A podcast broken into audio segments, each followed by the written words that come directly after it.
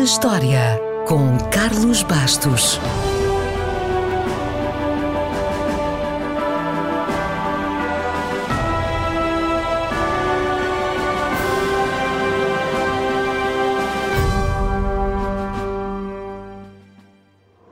A 13 de maio de 1950 realizou-se oficialmente a primeira corrida do Campeonato do Mundo de Fórmula 1.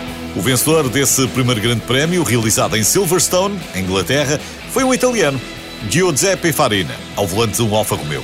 Hoje, a Fórmula 1 é a categoria mais avançada e mais popular do desporto motorizado. Mas claro que o seu início foi mais modesto tudo começou com os grandes prémios disputados na Europa, um pouco por todo o lado, no início do século XX. Mas essas corridas valiam por si e não constituíam um campeonato. Aliás, as regras não eram bem regras, eram mais sugestões. O Campeonato do Mundo começou a sério em 1950 e era composto por seis grandes prémios, todos na Europa: Reino Unido, Mónaco, Suíça, Bélgica, França e Itália. Ora, seis provas na Europa são o Campeonato da Europa, são o Campeonato do Mundo. Então, os organizadores decidiram adicionar o resultado das 500 milhas de Indianápolis e assim já podiam dizer que era o Campeonato do Mundo de Fórmula 1. Apesar dos carros, das equipas e dos pilotos que competiam nos Estados Unidos serem completamente diferentes dos da Europa. Mas isso não interessava nada, ou interessava muito pouco. No início, existia um código de cores tradicionais para se distinguirem os carros dos diversos países e algumas cores ainda permanecem.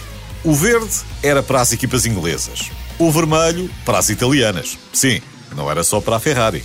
A Maserati, a Lancia ou a Alfa Romeo, por exemplo, também usaram o vermelho. O azul para as equipas francesas, o amarelo para as belgas e o branco para as equipas alemãs que mais tarde adotariam a cor prateada. E não foi por questões estéticas. Os alemães, já se sabe, são sempre pragmáticos. Na verdade, eles nem sequer mudaram a cor. O que fizeram foi raspar a tinta dos carros para ficarem mais leves. Na Fórmula 1, todos os pormenores contam. E os carros sem tinta ficaram prateados porque, basicamente, é essa a cor do metal.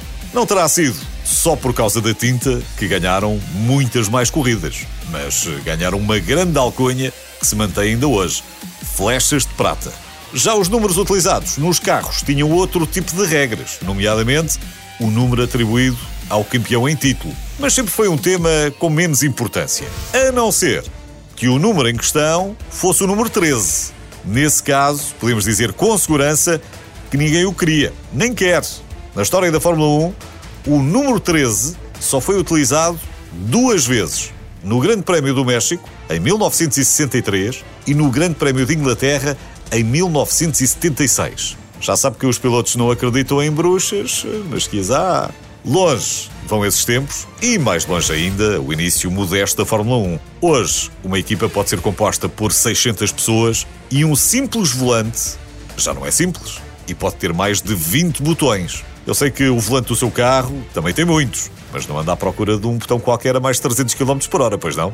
A verdade é que as regras foram sendo alteradas. Hoje existem mais de 500. Cada vez há mais segurança, mais patrocinadores, mais circuitos, mas desde o início a única constante da Fórmula 1 até à atualidade é que não teve interrupções. Um atraso ou outro, ok. Mas interrupções não. Mesmo com a Covid-19.